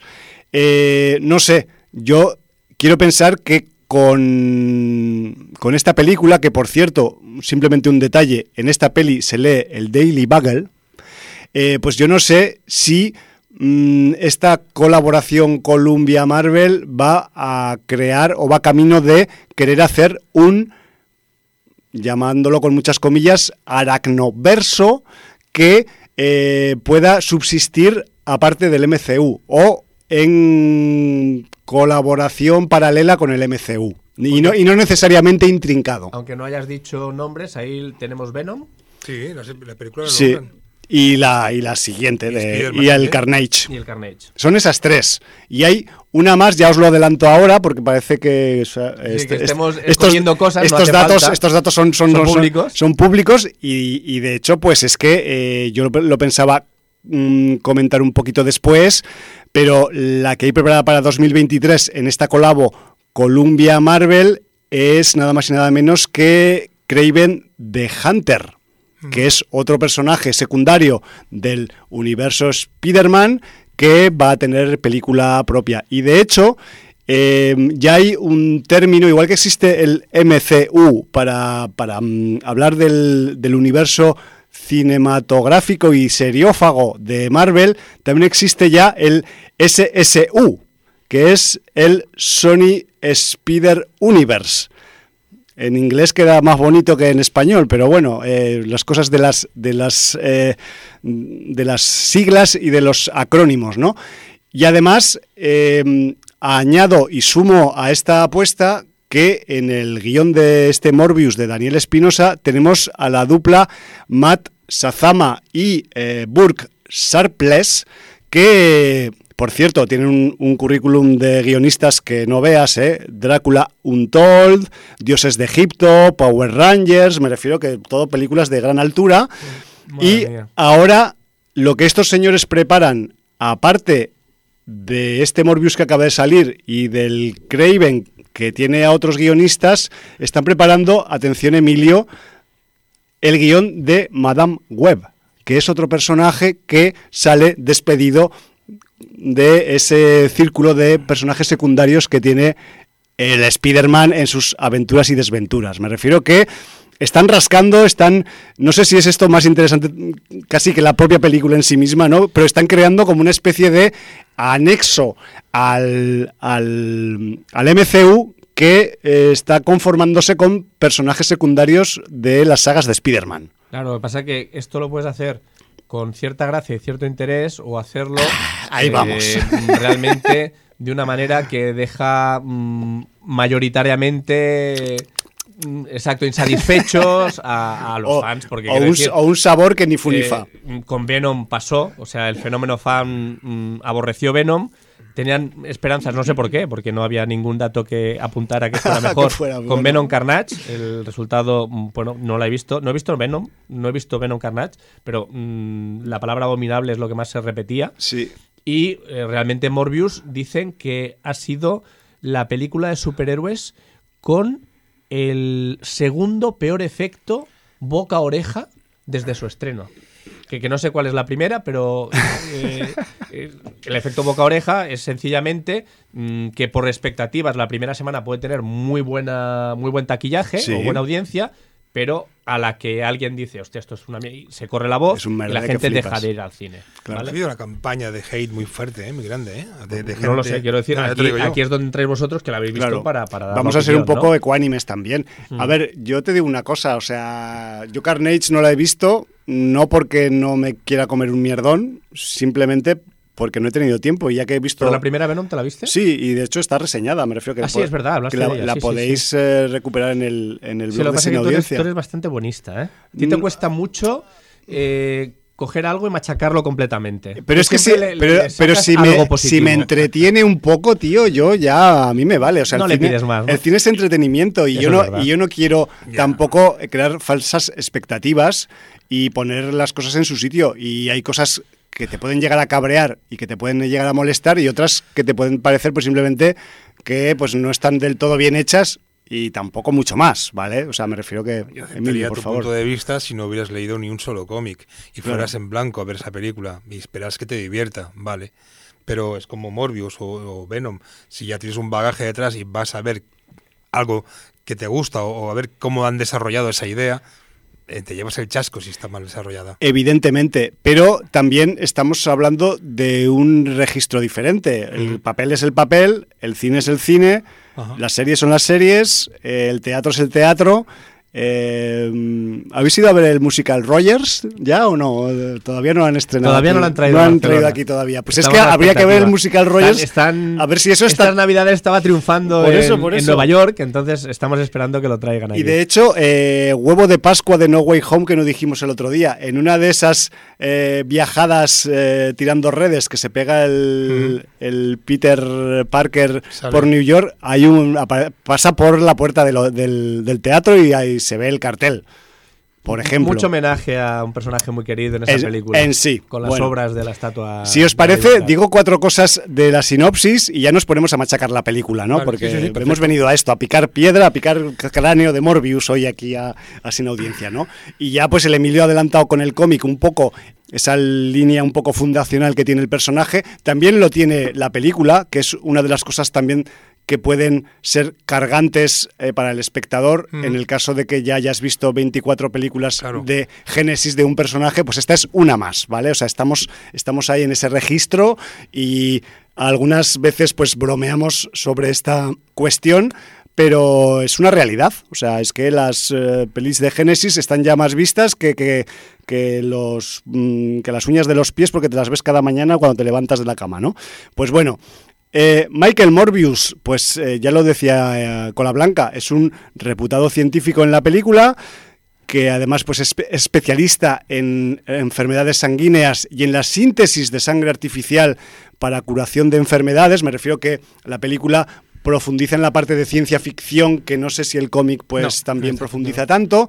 De hecho, en la primera parte de la peli pues el Morbius incluso tiene reconocimiento internacional, eh, incluso le quieren dar un Nobel y todo, o sea, me refiero que eh, dispara alto. Y además pues es que también sus, sus descubrimientos en, en cuestiones de hemoglobina pues han ayudado para muchas enfermedades, para mucha gente que ha estado, que ha sufrido traumas en guerras o en accidentes o cosas así, para, para regenerar eh, tejido corporal y, y la, y, y un poco pues mejorar la- el, el estilo de vida de, de la gente que ha sufrido este tipo de, de situaciones. ¿no? Me refiero que a ese nivel, pues sí que se ve ahí un implementar del lado de la ciencia ficción en la película y además es constante en toda la peli, no solo en el principio cuando le quieren dar un premio. Eh, lo que pasa es que, pues el Morbius, eh, propiamente dicho, él inventa y descubre cosas para la gente, pero él lo que quiere en el fondo es también acabar con su atrofia congénita que tiene él en su propio cuerpo, que le lastra en la vida desde que era un chiquillo y que lleva siendo pues eh, un lisiado con todas las letras toda su vida, ¿no? Entonces eh, quiere y busca con mucho énfasis algo, un descubrimiento, una clave que le saque de su estado de semi-invalidez permanente, ¿no? Con el que pues ya está plantado en los 30 y pico, 40 y él quiere pues un poco usar su cuerpo como lo usa la gente normal, ¿no? Lorenzo Soil. Eh, que hable con Nick va, va un poco por ese rollo. Pero, evidentemente, llegamos de nuevo a la, a, la, a la frontera científica, ¿no? Parece ser que la última frontera en este tipo de investigaciones biomédicas que hace Morbius, pues es la alianza, la mezcla, la interlocución entre genes de especies distintas. Entonces es una línea que nadie se atreve a pasar, pero eh, Morbius llega un momento que se traga sus fucking escrúpulos éticos y ético-científicos y ético-biomédicos y pasa la línea y encontrará pues algunos resultados imprevistos en esos experimentos y descubrimientos. Y no voy a contar más de la película. una llamadita a Wuhan, ¿no? Dice, Por "Pasadme ejemplo. unos cuantos especímenes. Uy, pa- pa- traerme unos pangolines. Digo, y, y, de hecho, eh, lo- lo- los avances científicos que hace él eh, son en base a, a cosas reales, como es Claro. el- eh, los, los vampiros, los vampiros, los murciélagos, tienen, Murciélagos vampiro. producen la saliva de un anticoagulante Exacto. que solo lo hacen ellos, entonces él cree que a raíz de eso, a partir de eso, puede hacer que, que pueda curarse su- También, su, también lo enfermedad. hacen las mosquitas. ¿Hacen anticoagulantes? Mosquitos hembra, sí. Los mosquito- el mosquito hembra, que es el único que pica, También. eh, hacen exactamente lo mismo. Cuando te introducen el, el aguijón, lo que hacen es generar un anticoagulante para que dan no se te des cierre. cuenta que te primero y luego te Sí, ponen sí. el... Sí, sí. Y luego se Exacto, hinchan y entonces cuando lo matas y, y disfrutas por haberlo matado, pero dejas un manchote en la pared porque explotan aquellas tres o cuatro gotas Sí. de sangre Eso. Que, que dices, ¿cómo es posible que, Bueno, que se haya chancla- puesto con de esta chancla- manera? con Tan chancla- con chancla veraniega dejas una buena marca. ¿eh? Y Hombre, además- pero dejas la marca de la sangre Exacto, y de la chancla. que eso claro, mi madre decía, pero, ay, sí. ¿Dónde vas con la chancla? Morbius, perdón. Bueno, estamos pegándole chancletazos a Morbius. Oye, flipa. pero es que un No, no. mosquito a las 3 o Dime. las 4 de la mañana zumbándote al oído, a ver quién vuelve a pegar ojo hasta que no acabes con el mosquito. No, no, eso es- te Cierto, tienes, cierto, te eso tienes es que armar de valor y decir, a la mierda el sueño, voy a por ti, Y lo cabrón. siento por los animalistas, pero No, yo no, no. Ahí No, no, no. sí, es, es él o yo. Es tú contra mí. O ella, y- ella o yo. A oscuras haces aspavientos para decirle, te voy a asustar, Sí, sí, pero los luego vuelve. hombre, hombre. Vuelve, sí, sí, sí. Perdón. Lo, lo- Eh, lo horrible es cuando ya no lo oyes. O sea, ya está, ya estáis está hablando de algo que me resulta tan, tan No. cercano y tan vívido que... que- Los que- murciélagos del verano, los. los vampiros verano. Bueno, estábamos dando cinco céntimos del argumento de, de Morbius, ¿no? Que como, que como punto de partida, pues está muy bien y además entronca muy bien pues con esa mm, parte que tienen los cómics adaptados a película muchas veces, que es su vinculación con la ciencia ficción, en este caso biomédica, que en ese lado pues todo guay, pero eh, el, el gran problema que ya empiezo un poco a, a cardar un poco la película y a, hablar de sus, de sus teclas y de sus cosas, mm, yo creo que no es el guion en sí mismo, que tampoco es que sea una maravilla de originalidad, a pesar de ser una historia de Génesis, pero al menos en cierta manera es funcional como guion, sino que para mi gusto, para el gusto del Hum, eh, toda la acción, todo lo que pasa en esta película se ve lastrada por la calificación. Yo lo siento mucho, pero esta película con ese toque premeditadamente oscuro, girándolo hacia la oscuridad, hacia el lado perverso del ser humano, de la condición humana, con un no recomendada para menores de 12 años, a mí no me vale. ¿Vale? O sea, me parece eso más eh, sangrante y más eh, importante en la valoración y en la opinión que yo tengo de la peli que el hecho de que salga Jared Leto, de que sea una peli que no es especialmente original, que pueda haber algún efecto especial que a alguien no le cuadre, etc. A mí lo O sea, que... ¿Te parece sangrante que la película no sea sangrante? Exacto. Y de hecho, Jordi, tú que no la has visto, te voy a poner un ejemplo, porque además el Daniel Espinosa lo intenta. O sea, me refiero, él... Sí, Bueno, sí, él- claro, lo intenta, pero si la él- calificación... No, escucha, luego llegan los montadores y montan lo que montan, ¿vale? Él graba, él graba, porque a ver, tendríamos que ver un día con una lupa grande el proceso que lleva una peli de estas para ver cuánto influye un... Y no le estoy quitando responsabilidad No, al Espinosa, ¿eh? Tienes, tienes Les- les ejemplos pasa a de todos. directores que reniegan del montaje que les han hecho hacer. Pues eso, la cuestión, te voy a poner un ejemplo gráfico y es un pequeño spoiler, pero en una de las escenas hay eh, uno de los personajes que en una pelea arranca de cuajo con su mano un trozo de azulejo de la pared y apuñala salvajemente a un policía en el ojo con el trozo de azulejo. O sea, brutal. Escena, escena sin audiencia top. No. O sea, desde que se acerca la mano del personaje al ojo del policía, la cámara se empieza a alejar, alejar, alejar, alejar, y cuando le pega el impacto, tú por el lado del puño que le cae en la cara al madero, ves que le ha dado en el puto ojo y que lo ha reventado, pero lo ves como a 5 o 7 metros de distancia. A eso me refiero. Eso es lo que lastra, para mi gusto, esta producción en sí misma. Que sin ser especialmente original ni novedosa, pues además las pocas cositas que podría tener interesantes a nivel de pues un registro más maduro, adulto, mm, de pues un tío Sí, que se ha convertido en vampiro y tiene que lidiar Ser- con ser eso y más tal. explícita a todos los niveles. Pues, pues eh, rehuyen completamente, ¿no? Entonces, eh, para mí esta que os acabo de spoilerear podía haber sido una de las escenas del año en el cine comercial de 2022, pero en el montaje se ve claramente que han intentado disimular esa virulencia que el director, entiendo, le ha querido dar a la escena. No sé, o es mi lectura al menos. No sé, Emilio, tú lo has visto dos veces. No, no, majo. de hecho hay, muer- hay muertes fuera de plano. También. eh, que en el conjunto de la película eh, está es correcto, es decir, esa muerte fuera de plano, en plan eh, como si fuera un alien, de, eh, hablo del- de, la escena del carguero, ¿no? Sí, En sí, la sí, que está persiguiendo a una serie de, de- de gente en un barco, en el interior de un barco, y los va pelando uno a uno. Y ni siquiera lo ves, lo que oyes es eh, aullidos, maullidos, eh, Sí, alaridos. gritos, alaridos, eh, que cric o croc, de, de que te rompo los huesos o te como el cuello. O sea, Sí, además así algunos soniditos muy... que es decir, que esas muertes fuera de, de plano dices, venga, va, te lo compro porque estás creando un ambiente, estás creando Exacto. una tensión, eh, mm, porque no estás mostrando al monstruo de pleno a- a- y, y lo ves en su magnificencia, sino que estás a, a pequeños atisbos de, lo, de pin- pinceladas de, de lo que puede llegar a hacer en esas escenas, ¿vale? Pero, por ejemplo, la que dice él, eh, la del metro. Sí. Em, ya no tan solo esa- ese- esos trucos para evitar esa, esa escena tan sangrienta, sino que encima muertes em, tapadas em, eh, con... eh, los vampiros dejan un halo, ¿vale? Sí. Como se ve, mueve muy rápido, movimiento. el movimiento vampírico. Eh, igual como en, en Blade, cuando mataban a los vampiros se hacían virutillas o en, Los Vengadores se, hacían polvico para evitar ver sangre, sino que es algo como, ay, qué etéreo esta cosa, ¿no? ¿Vale? Pues aquí eh, los movimientos super ultra rápidos, eh, super naturales de los vampiros dejan una estela, ¿vale?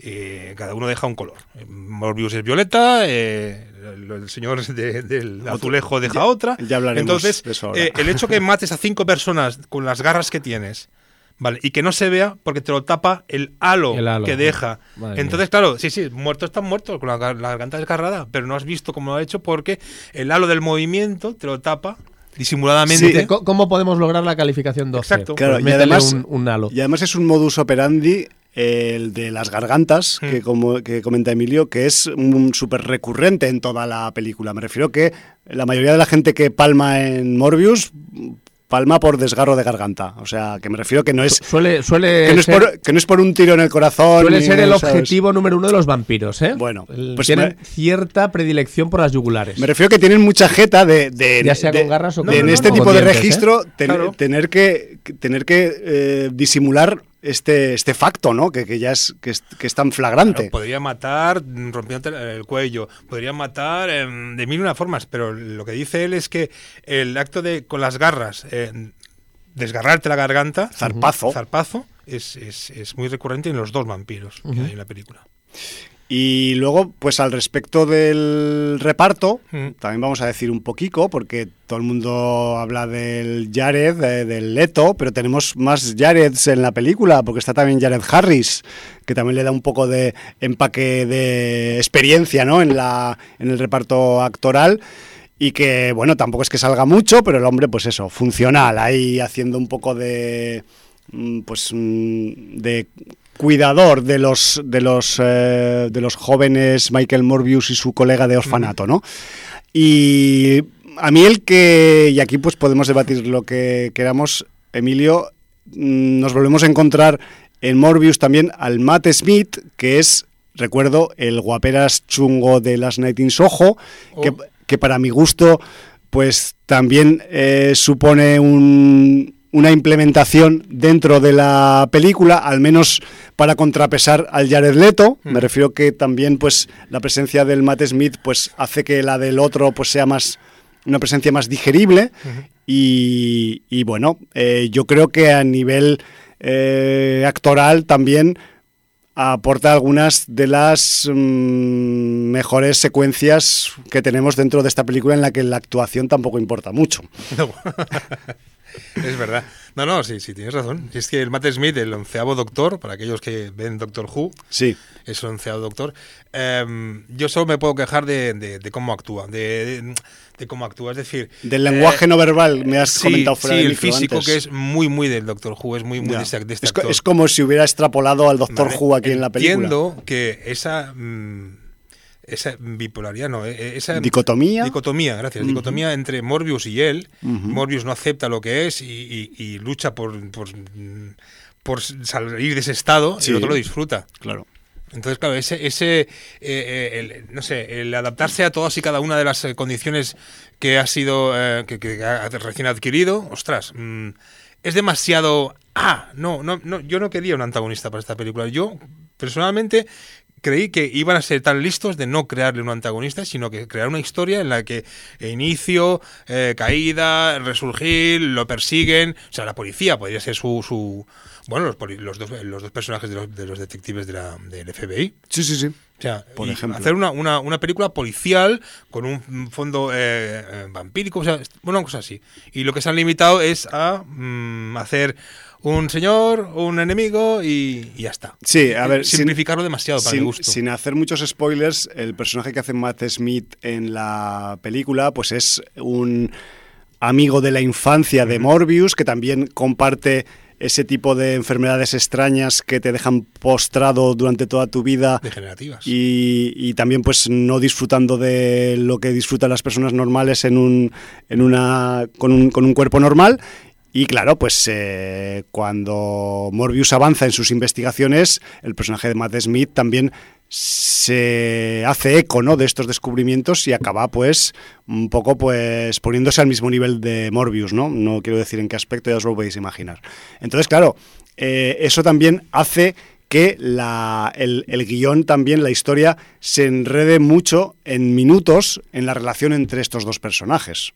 Y no, y quizás por eso no haya sitio para hacer más cosas que la mera presentación y génesis del personaje principal, ¿no?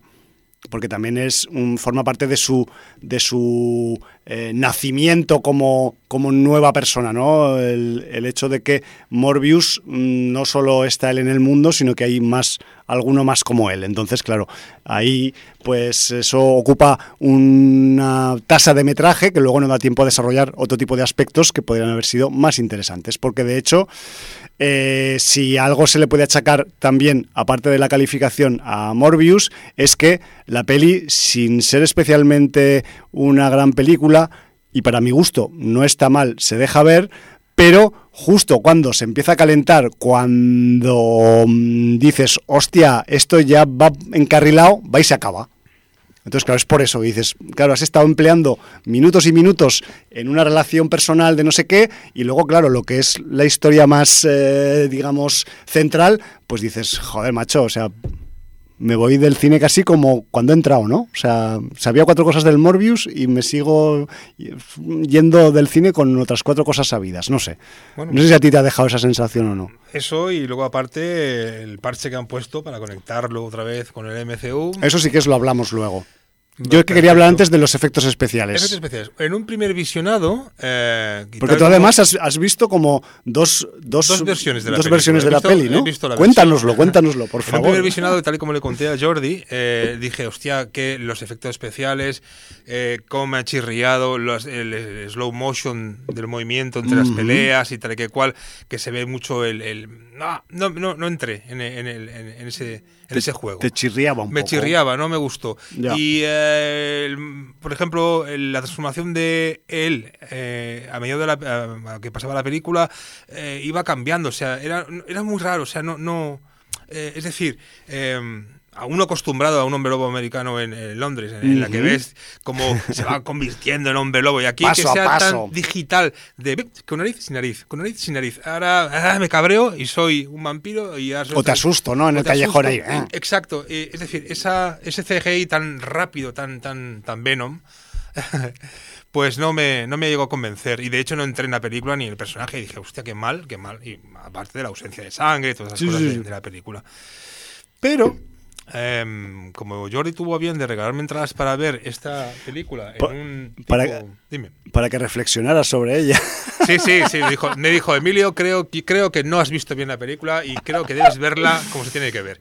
Y efectivamente, la volví a ver en una sala llamada 4DX, Ah, la famosa 4DX. Mm. em, que Jordi ya había, ya había probado, con lo cual la sorpresa, hombre. la, la sorpresa fue Sí. mayúscula para mí. Eh, me llevé a mi hija. Le- mi hija me dice, me dice, papá, ¿por qué me lo haces? Digo, es que Jordi me ha dado dos entradas. Papá, porque eres así. Eh, pues si ya la ¿Por qué hemos tengo que volver a verla? Eh, no, no, él me dice, pero, me dice, ¿por qué? tengo- Pero si ya, ya fuimos el día de tu cumpleaños. Bueno, Porque es tranquila. una experiencia diferente. Es diferente. Aquí hay odorama, rumblerama, eh, bueno, Muchos amas. Somos amas. Todo ama, ama. Y realmente la película gana, gana enteros viéndola con una- un tipo de performance como esta. Ya. Y realmente eh, me gustó más. O sea, ya la disfruté. Disfruté el- los golpes, los, el, el- el- el viento, eh, los estallidos. O sea, era mucho más disfrutable en una sala de este tipo con esta película que, a ver, que si me coges y me pones Sor, Sor Citroën en 4DX, seguramente me hubiera gustado igual. Con los traqueteos, Con los del traqueteos del- de dos eh. caballos. Pero eh, la vi con otros ojos. Y aparte, eh, que vi disfrutar a mi enana, eh, que cuando el, el asiento sube y baja, que parece que hay un tío vivo. Eh, de, de hecho, las palabras exactas de Jordi fue eh, Portaventura, me dijo en un mensajito Portaventura. Y ¿qué dice este hombre? Portaventura, madre de Dios. Pues el va por ahí, va Khan. por ahí el rollo. Y nada, y sobre todo lo- los cinco primeros minutos de, de- de proyección de la sala que te hacen una demostración Sí. sacándose la entera de todo lo que pues, tiene la, la- Todas las posibilidades. Y bueno, ya nos quedamos totalmente muy, muy bueno, impactante. Y entonces, en este segundo visionado, eh, he podido disfrutar más con otros ojillos Sí. eh, el CGI. eh, porque ya había visto mm, en qué fallaba y en qué no, pero quizás los elementos de la sala, eh, si están peleándose en el aire, el, el viento, todo Los eso, el- frío, bufidos en la oreja, eh, hu- humo alrededor tuyo, o sea, ayudó de tal La- forma. las pichurrillas que te hacen en los tobillos así un poco de golpecillos. le ahí. dije a mi hija, ¿me has tocado el tobillo? No, digo, pues me estoy cagando vivo. Hay o sea, ratones aquí. Pero bueno, y, y, bueno, mejoró la experiencia, la película sigue siendo igual de horrorosa, Eh, pero, pero, pero, eh, mejora muchísimo. bueno. Por lo menos lo disfruté en cuanto a, a la sensación de. eh, No, no, no, no iba a decir que estaba volando, pero ostras, el movimiento del Ayuda. asiento ayuda y es bastante eh, divertido. Sobre Sí. todo divertido. A ver, yo al respecto sobre todo de los morphings, porque realmente en esta película, con las caras de los personajes que se transforman, Hmm. sí que es verdad que hacen unos morphings muy radicales y que son muy de eh, instante 0,5 segundos, pero hay que reconocer que, al menos para mi gusto, a pesar de la rapidez, funcionan bien. Me refiero que Vale, mm, sí. el maquillaje que hay después de la transformación o, el, o, la, o la fisonomía de las caras cuando los personajes están transformados están curraditas y dan un poco de así, o sea, están bien para Sí, sí, sí. dar un poco así de impresión. Es la mezcla de esos dos, está, Sí, sí, sí, está perfecta. Los dientes, la, la- la cara demacrada, la- los pómulos marcados, la Exacto. hacia arriba. Y luego, pues cuando el Jared pone ojitos, que sabes que ahí cuando se vuelve así la cara que pone ojitos, pues que se cambian un poco los ojitos. Eso también, blancos. también me gusta mucho. Por cierto, ¿lo de las orejas son pelillos o son vibraciones? Son, vibra- son vibraciones porque emula el, el- sonar, ¿no? el El- sentido auditivo de los, de los murciélagos. Sí, sí, pero en un primer visionado pensé que eran pelillos, que le habían salido pelillos. No, es, es como que, como que Que vi- vibra. vibra. lo que es el, el pabellón auditivo para captar más Eso, eh, Bueno, sensaciones. como los murciélagos, el sonar de los murciélagos. Es- va hecho, por ahí la la, cosa. evolución de, de- Ecolocalización se Gracias. llama, que lo dicen en la película. y Exacto. todo. De hecho, la- la- el, el- el ir descubriendo paulatinamente eh, qué habilidades tiene, al haber combinado ese ADN, RNA, Sí, o sí, DNA sí. y con DNI, como sea, eh, eh, es, a ver, está bien currado. O sea, em, yo he leído eh, gente que decía, ostras, pero es que cuando lanza una pelota y, y quiere con el localizador, eh, localizador eh, cogerla en plan Ma- eh, Matt Murdock en, en- Sí, sí, en cogerla y tal y que cual, Sí. es que la pelota también tenía el halo ese, tal. Y claro, el halo, el halo que desprenden ellos. Sí, sí, sí. Yo, bueno, yo aquí entendí que eh, esa, esa- ese efecto, de, de movimiento es el, el- el localizador en sí. O sea, no es como lo ven ellos. Como lo ven ellos, claro, O sea, cómo lo ven, cómo lo escuchan, quiero decir. No es que tenga una, una lo- O sea, cuando, no sé si os acordáis, bueno, tú no, Jordi, tú te tienes que acordar, cuando eh, alguno de estos personajes transformado eh, va por la ciudad, Mm. los, eh, los perfiles de los edificios se medio diluyen como en humillo porque el, yo quiero pensar que dan a entender que, que no tienes una eh, visión nítida con, la, con el localizador, sino que lo que tienes es una eh, pues un, un, esquema un poco así pues sin, sin definir mucho, ¿no? Entonces es, ese efecto de que hasta que no te acercas, tú vas viendo, o sea, vas escuchando que tienes edificios derecha, izquierda, tres al fondo, dos para allá. Sí, pero no defines una imagen, digamos, eh, nítida de lo que tienes alrededor, ¿no? No, pero a través del oído sí puedes captarlo, sí puedes Exacto. incluso Sí, pero, pero que no, no, no, es un sentido, o sea, lo que quieren destacar, supongo, es que es un sentido diferente a la vista. Exacto. Es una combinación, macho, es una combinación de entre las dos especies. Uh -huh. Entonces, claro, hay cosas que pues eso coge. Que lo perciben de una manera diferente, su entorno, ya está. Y otra cosa que me ha gustado mucho, porque esto si no lo digo reviento, es que cuando eh, tanto el Matt Smith como el Leto mm. se transforman, el maquillaje de transformados implica que en sus caras les quede un hueco justo mm. debajo del pómulo. O sea, como si aquí no hubiera faltar un trozo de piel o un trozo de músculo facial. Y eso les da un aspecto que mola mucho. O sea, me refiero a efecto de maquillaje. O sea, el, el, el hecho de, de haber eh, considerado que quitando esta parte de la cara sí pueden parecer un poco más espectrales, pues lo, lo han conseguido. Me refiero que ese nivel es como más... Mm. Sí, sí. No sé. Es muy comiquero, es, es muy la imagen de los años 70, uh -huh. de los pómulos marcados. Um, ¿Qué más? Habilidades. Luego, eso. Eh, lo, también estaba, yo creo, un poco más resuelto eh, la, cómo va descubriendo él, Morbius, sus habilidades. Hay unas que las descubre cuando está siendo azuzado por otro. ¿Vale? Y entonces, por arte de Birli Birloque, mmm, viene una corriente de aire y dice: Me encantan las corrientes de aire. Y descubre cosicas. Y dices tú: bueno, es, no sé. que en, es que en ese aspecto, como es una película de génesis y presentación. Yeah pues van un poco, también un poco, venga, va, va, va, va, esto hay que descubrirlo ya. Y entonces, claro, pues tampoco mola que se corra con según qué cosas. También he leído gente, y visto en vídeos, que se ríe de, ah, hacen kamehames en la película, hacen kamehames. Um, de Dragon Ball. Sí, los golpes se pegan entre ellos. Sí, sí, sí. Son como unos golpes de fuerza. Puede ser unos campos de fuerza. Como son, cuando uno empuja al otro, se crea como una implosión, una explosión de, de, de ondas. Sí, como, como, que, como que también trasladan el aire, ¿no? El, todo, sí, sí, y, y, da el efecto que puede ser un kamehameha, pero no es un kamehameha, sino simplemente eh, es se que mueven tan rápido. Tienen super fuerza los mamones. Super fuerza y que, y, y con, pues que eso, que crean esas ondas. Eso, eso, serían ondas expansivas, ¿no? Sí, sí, pero, pero bueno, son muy recurrentes en cuanto a los cuando ellos chocan entre sí y tal, y se, se persiguen o cuando van corriendo. Bueno, en cualquier caso, eh, y si quieres, Emilio, nos metemos ya en la parte sí. del final, de donde vienen los créditos, porque de eso también hay que hablar. Es que, sí, es que estamos, eh, estamos cerca, cerca de acabar el programa. ¿eh? ¿Y queréis hablar de alguna no, cosita no? No, no va a dar tiempo. O sea ¿Seguro? Que, sí, sí, en extenderos con Morbius, porque la serie de, de piratas necesita tiempo. Bueno, en cualquier caso, eh, yo también quería apuntillar que eh, posiblemente Morbius sea la peli donde, el, y, a, mí me gusta mucho el Daniel Espinosa, pero es donde está el hombre menos aprovechado.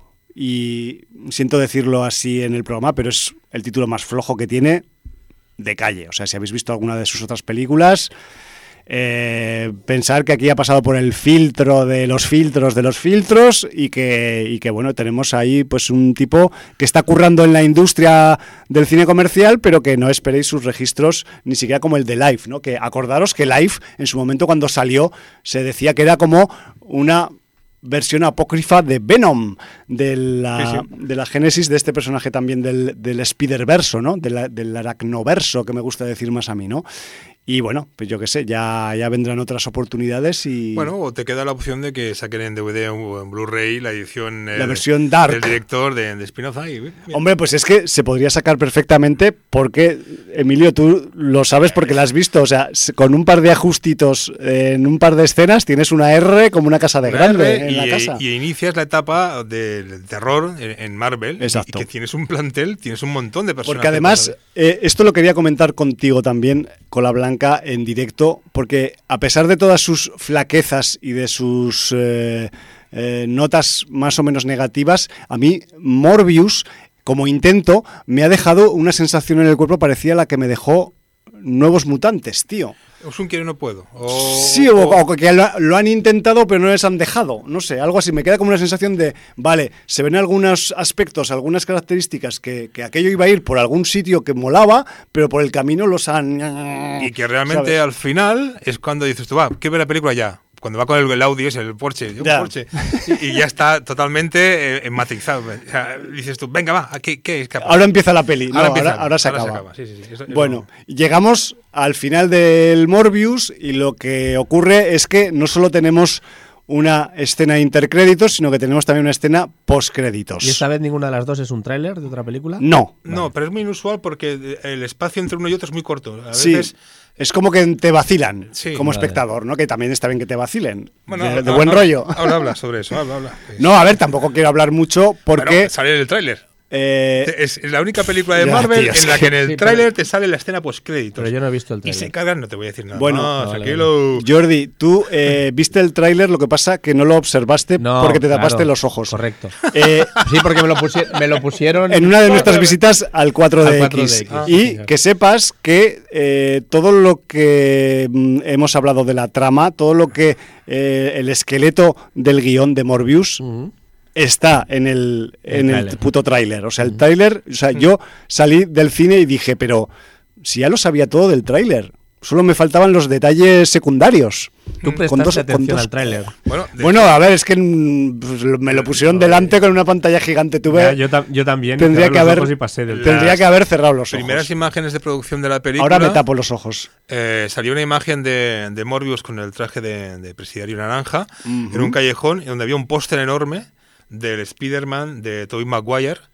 Eh, con el traje de, de Sam Raimi, ¿no? El del Spider-Man de esa película. Con lo cual eh, ubicaban o ubican la, la, en la tierra que sea, la que pertoque, a, a- a Morbius. Eso Claro. por un lado. Por otro lado, el Morbius en su propia tierra eh, hay un Spider-Man y un Venom, porque de hecho hace una gracieta, Hace una que está recortada, Venom. por cierto, en el, en el, en el trailer, en ¿en el trailer- sí, en el trailer, eh, lo que pasa en la tienda de licores, Sí, y cual, sí, sí. hace la gracieta y lo dice, ah, tranquilo, no pasa nada, es una broma. Y en la película eso lo han cortado, al igual que han cortado otra escena de la del trozo que esto me se tapó los ojos, que tampoco sale en la película. Hombre, yo tanto. Que es el cruce. Ya, ya, ya. Yo tanto no recuerdo, El pero. cruce ya, de, los dos. Y Vale. que uno reconoce al otro llamándolo por su nombre Ya. y otro diciendo, ¿y este quién es? Bueno, en cualquier caso, Vale. lo que la escena intercréditos y postcréditos implica es eh, algo de lo que estamos hemos estado hablando al principio del comentario de la película y es que eh, hay una polémica con la explicación de esta es- escena inter y postcréditos y es que eh, puede haber fricciones argumentales con Spider-Man No Way Home. ¿Por qué? Pues un poco por aquello de los retrasos que comentábamos hace un rato. Eh, Morbius debería haber salido antes que No Way Home, se programó para julio de 2020 y después tropezó más veces de las que pensaban que tropezaría y tropezó tanto en su postergación de estreno que eh, incluso No Way Home le pasó, a pesar de que también llevaba retrasos. Entonces, los directivos, quienes manden en las producciones y las distribuciones, dijeron que le den por culo, que se estrenen antes No Way Home, y luego pues, que se jodan los que vean Morbius. Entonces, claro, llegas a ver Morbius, la escena intercréditos, y dices, ¿pero esto por qué? ¿Por qué sale este? ¿Y por qué pasa eso en el cielo? Y pasa después de lo que ha pasado en No Way Home, que dices, vaya huevos que tienen. Porque estaba filmado antes. Exacto. Y porque el plan argumental que relaciona las películas entre sí en el aracnoverso, pues también tenía un orden y se lo han pasado por el forro. Entonces, de ahí que venga ese desajuste temporal que dices, hostia, no- con esto no lo arregla ni el puto multiverso, ¿sabes? O sea, aquí no hay, no hay Dios que arregle esto, ¿no? Y además, también a esto hay que sumar que en esta función de Morbius también estaba prevista la aparición de un tal J.K. Simons. No sé si os acordáis qué personaje hace este señor en el Aracnoverso, ¿no? Que es el, el JJ Jameson del Daily Bugle. Pues mm, lo han suprimido directamente. O sea, no aparece como persona, como personaje y el tipo estuvo en el rodaje, hay escenas con él y no recuerdo si en el tráiler lo ponían o no, porque eso ya no me no, acuerdo. Google, pero la cuestión es que al señor lo han suprimido como si no hubiera estado en la película, porque hay choques argumentales con las otras películas en las que sale. Entonces, si os digo la verdad, yo llevo un pollo en la cabeza con el eh, aracnoverso, que esto es un sin Dios y a mí, pues, ¿qué os queréis que, qué queréis que os diga? No me mola nada, porque eh, yo qué sé, yo entiendo que las producciones hay que sacarlas cuando se sacan y que a veces están condicionadas, pero hostia, creo que se están pasando por el forro pues unos cuantos condicionantes. Es que al final esto no se lo va a creer nadie, ¿no? Porque no, porque, no, no, solo importa sacar películas como churros y ya está, y no y romper la magia de, No sé, y además yo entiendo, eh, Emilio, y, y, con esto pues ya tenemos que pensar un poco en ir, en ir acabando el comentario, ¿no?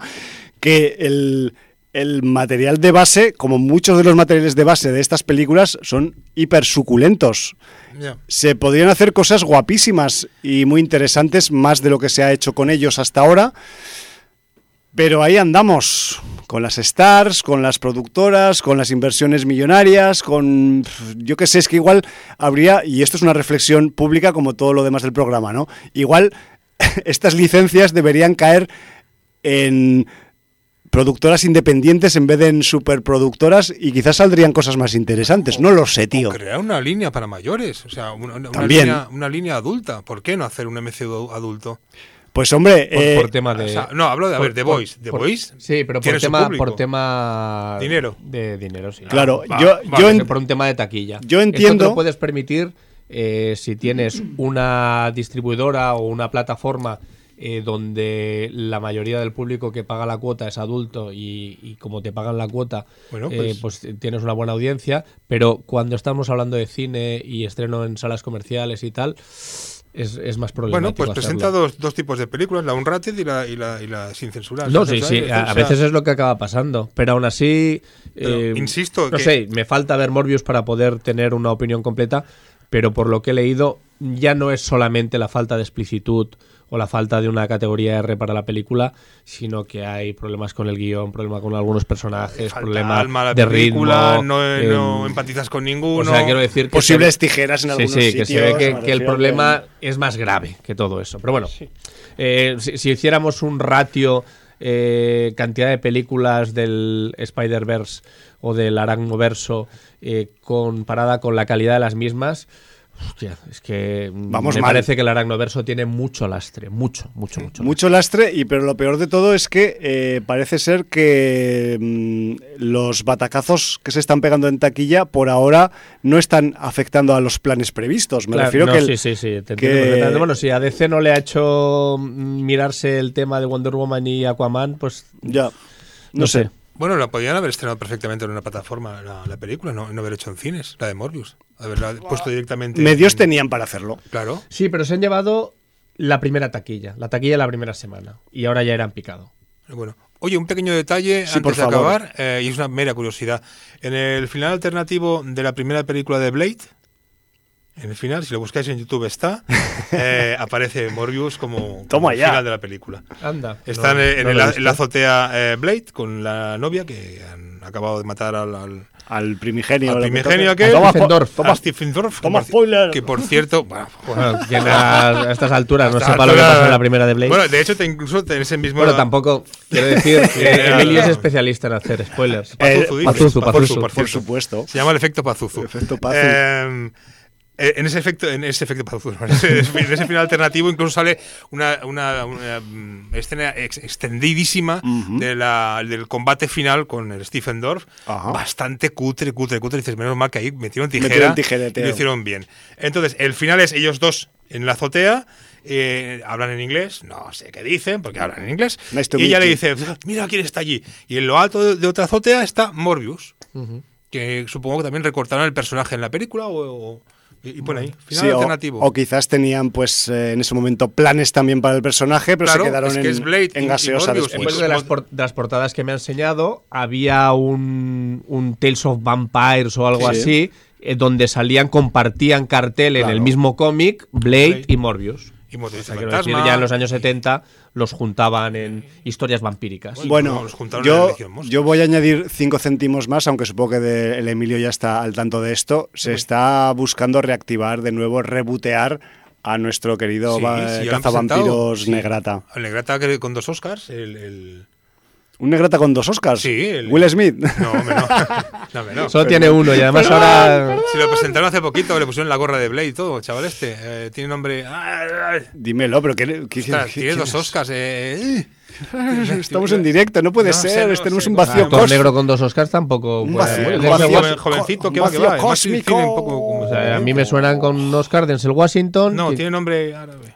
No quise- Ah, Ma- Maher- Mahershala Ali. Ali. Tiene un par de Oscars, ¿no? Este hombre, creo que sí. Dos Yo- Oscars, yo, yo es que nominaciones puede ser, pero Yo dos es que Oscars no lo solo sé, he ¿eh? visto sus películas sin Oscar, pero bueno, es Mahershala Ali porque acabo de encontrar la pues, ficha de Ese- la ¿Cuántos futura Oscars película. tiene, por cierto? ¿Uno será por Green Book? Pues espera que te lo miro ya que estamos mirando las Y otro se lo cositas doy yo si no lo internet. tiene.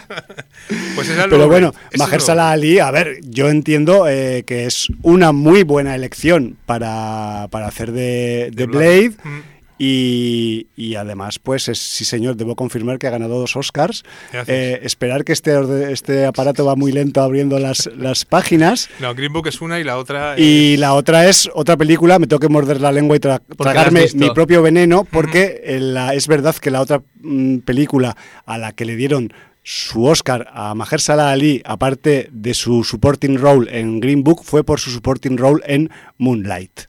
Ah, Que es una- sí, la comentaste Que es aquí. una peli que comenté, que además él tiene un papel secundario, pero hace de un gángster de barrio, un, un vendedor de droga de barrio, que es muy estiloso el hombre, que a pesar de su condición es un tipo que mola.